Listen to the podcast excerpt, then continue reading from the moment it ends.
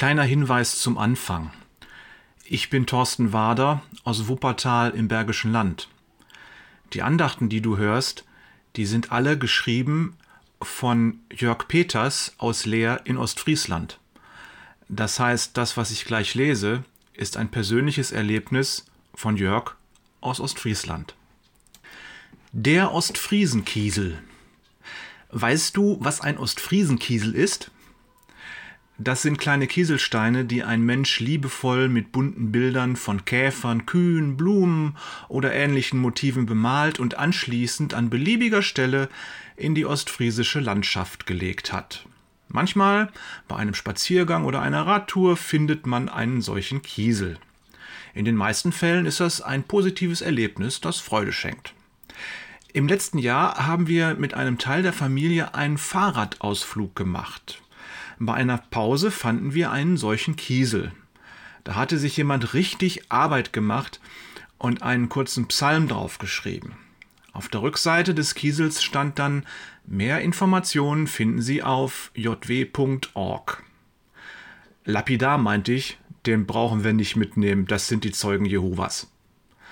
Mein Schwiegervater meinte leicht aufgebracht, es ist doch völlig egal, von welchem Christen wir das mitnehmen, die sind alle gut. Leider rede ich oft, bevor ich denke. So auch hier. Bevor ich mein Gehirn einschalten konnte, rutschte es mir schon heraus. Die Zeugen Jehovas sind aber keine Christen, sie glauben nicht, dass Jesus Gott ist. Es liegt mir fern, an dieser Stelle ein Fass aufzumachen. Ich weiß nicht, ob man das auch anders sehen kann, vielleicht schon. Die Zeugen Jehovas jedenfalls sehen sich selbst als Christen, wie auch immer. Mein Einwurf war kontraproduktiv und hatte eine verheerende Wirkung.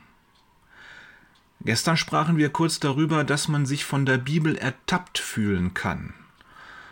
Doch weißt du was? Der Heilige Geist kann uns auch anders überführen. Durch alltägliche Situationen, wie das blöde Gespräch über einen Ostfriesenkiesel. Kaum hatte ich die Worte gesagt, taten sie mir auch schon leid. Ein Onkel, der unser kurzes Wortgeplänkel gehört hatte, meinte lakonisch Nur gut, dass ich mir darüber keine Gedanken machen muss. Du wirst es ahnen, er ist nicht gläubig. Seine Bemerkung werde ich nie vergessen. Das suffisante Lächeln dabei auch nicht. Ich habe mich so geschämt, dass ich mich erstmal unauffällig von der Gruppe entfernen musste. Meine Güte, ich hatte ihn gerade von Jesus weggestoßen. Statt die Liebe Jesu zu offenbaren, habe ich penibel auf einem Standpunkt beharrt, der einen Außenstehenden abschrecken muss und uns Christen wie kleinliche Korinthenkacker aussehen lässt. Ich betreibe Haarspalterei, statt die Liebe Gottes weiterzugeben. Ich mache mich dessen schuldig, was Jesus den Pharisäern in Matthäus 23, Vers 24 vorwirft, ihr siebt Mücken aus, aber Kamele verschluckt ihr. Wenn ich an diesen Tag zurückdenke, werde ich jetzt noch rot.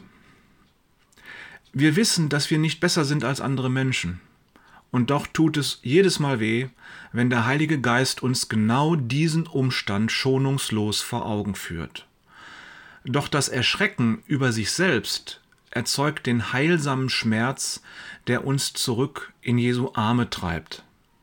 Denn seien wir schonungslos offen mit uns selbst, in diesem Moment meines gedankenlosen Dahinredens war ich nicht bei Jesus, war nicht mit ihm verbunden und konnte deshalb auch keine Frucht bringen. Abends habe ich damals lange über diesen Gedanken gebetet, um Vergebung gebeten. Du weißt schon, 1. Johannes 1, Vers 9.